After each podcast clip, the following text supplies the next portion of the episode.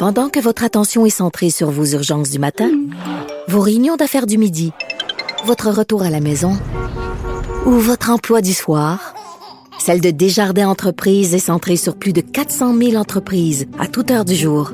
Grâce à notre connaissance des secteurs d'activité et à notre accompagnement spécialisé, nous aidons les entrepreneurs à relever chaque défi pour qu'ils puissent rester centrés sur ce qui compte, le développement de leur entreprise. De 13 à 15. Les effrontés. Bon, les marchés boursiers d'Amérique du Nord se sont effondrés, continuent à s'effondrer, c'est ce qu'on devrait dire, euh, mais se sont effondrés davantage ce matin, notamment à cause de la guerre des prix du pétrole lancée par l'Arabie saoudite. On en parle tout de suite avec Sébastien Lavoie, économiste en chef à la Banque Laurentienne. Bonjour, Monsieur Lavoie. Salut Geneviève. Bon, euh, à chaque fois qu'on se parle, ça va mal. c'est vrai. Mais OK, bon, là, les échanges ont été suspendus 15 minutes à la bourse new-yorkaise mm-hmm. lundi après l'effondrement de 7% euh, de l'indice élargi S&P 500 en pleine panique euh, autour du crash pétrolier et des conséquences économiques du coronavirus. Là, moi, tout ce que je comprends là-dedans, là, M. Lavoie, c'est qu'il faut que j'aille faire le plein. c'est ça que je comprends. ben, en fait, c'est une mauvaise nouvelle, mais dans un sens, c'est une bonne nouvelle compte tenu que euh, l'Arabie saoudite et ses partenaires autour d'une table, il est en mm. train de parler, se demandaient même de, de couper la production, c'est-à-dire de fermer la champlure un peu, ce qui aurait fait augmenter les prix du pétrole.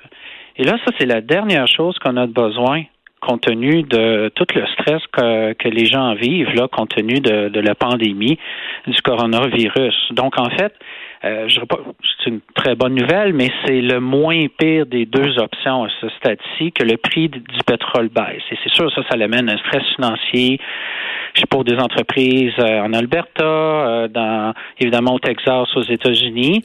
Mais euh, vaut mieux ça, je vous dirais, qu'un prix du pétrole qui augmente pour monsieur et madame tout le monde. Ça fait combien de temps qu'on n'a pas vu une situation comme ça à Wall Street? Moi, j'ai pas vu ça depuis 2008. Euh, ça fait quand même une vingtaine d'années que dans, dans l'industrie. Puis là, euh, il faut pas se le cacher. Là, il y a une panique aujourd'hui qui est quand même euh, peu commune. Oui, on voyait la face des traders qui, qui avait pas l'air d'aller bien. Ben, c'est que là, il n'y a pas de, il a pas de chance qui, Tout le monde regarde un peu euh, le nombre de nouveaux cas qui augmente à l'extérieur de la Chine. Aussi le fait que, bon, on a mis en isolation là le quart de la population italienne. Hmm. Mais comme je disais tantôt, c'est la meilleure des deux options. Là. Les, les, les, les politiciens, les autorités. Euh, n'ont pas la tâche facile il y a comme un, arbitrage euh, très délicat entre la santé et ce qui se passe avec l'économie. Et même si on arrête tout pour quelques semaines, ben euh, c'est quand même mieux ça.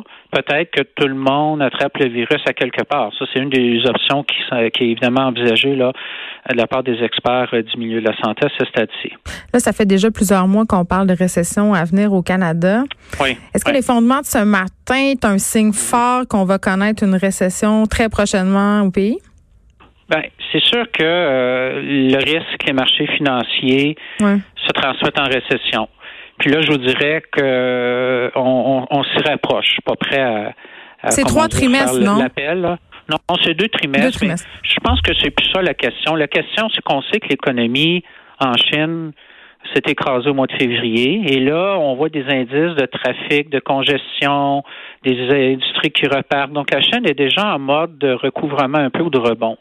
Mais le pire du creux en Amérique du Nord, dont chez nous, c'est probablement en mars et même en Europe. Là, ça reste à voir si d'ici la fin mars ou en avril, on va avoir le même, si on veut, pattern que qu'en Chine au niveau du virus. Et si c'est le cas, ben, le scénario de base, pour moi, ça demeure assez constructif. C'est qu'on se remet du virus, c'est que les mesures de santé, d'isoler les gens, ça fonctionne, ou encore que la température euh, plus chaude dans l'hémisphère nord euh, se débarrasse du virus, ou que tous les gens soient affectés, mais que le trouble de heureusement, il est faible. Évidemment, c'est pas c'est pas un bon scénario, mais je nomme tous les scénarios qui peuvent arriver.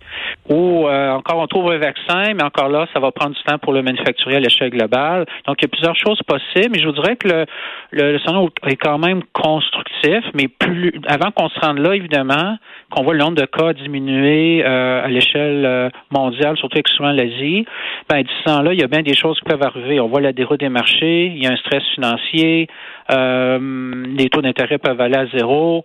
il y a des entreprises qui peuvent faire faillite dans les secteurs les plus durement touchés, comme au, niveau du tourisme, par exemple, et ainsi de suite. Donc, il y a bien des maillons faibles. Là. Euh, qui fait qu'on se rapproche, j'en veux, du précipice de la récession. Donc, je suis pas prêt à, dire qu'on l'est présentement, mais ça pourrait changer rapidement dans un sens ou dans l'autre selon certaines études. Chose est sûre, c'est que l'impact va être quand même très tangible pour une bonne partie des investisseurs mondiaux. Ben oui, c'est sûr. Et là, ça, ça affecte la confiance de monsieur et madame tout le monde. On a des portefeuilles.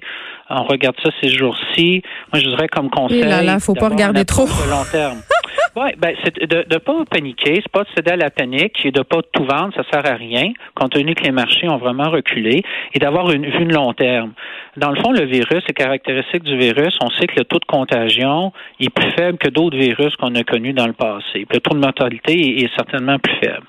Donc, si on se base là-dessus, ben, typiquement, euh, les marchés ont tendance à se replacer hmm. trois mois après les premiers cas d'une épidémie. Et après six mois, en fait, les marchés sont en territoire positif. Donc, à ce stade-ci, vendre, c'est peut-être pas une bonne idée. Même, il faudrait même rester un peu actif dans le marché boursier.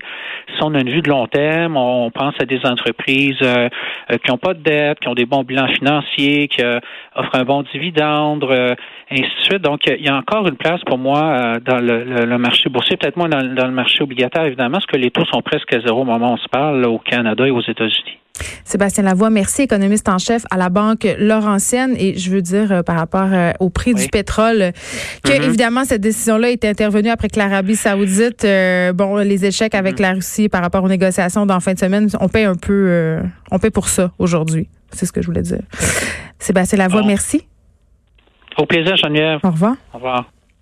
De 13 à 15, les effrontés. Cube Radio.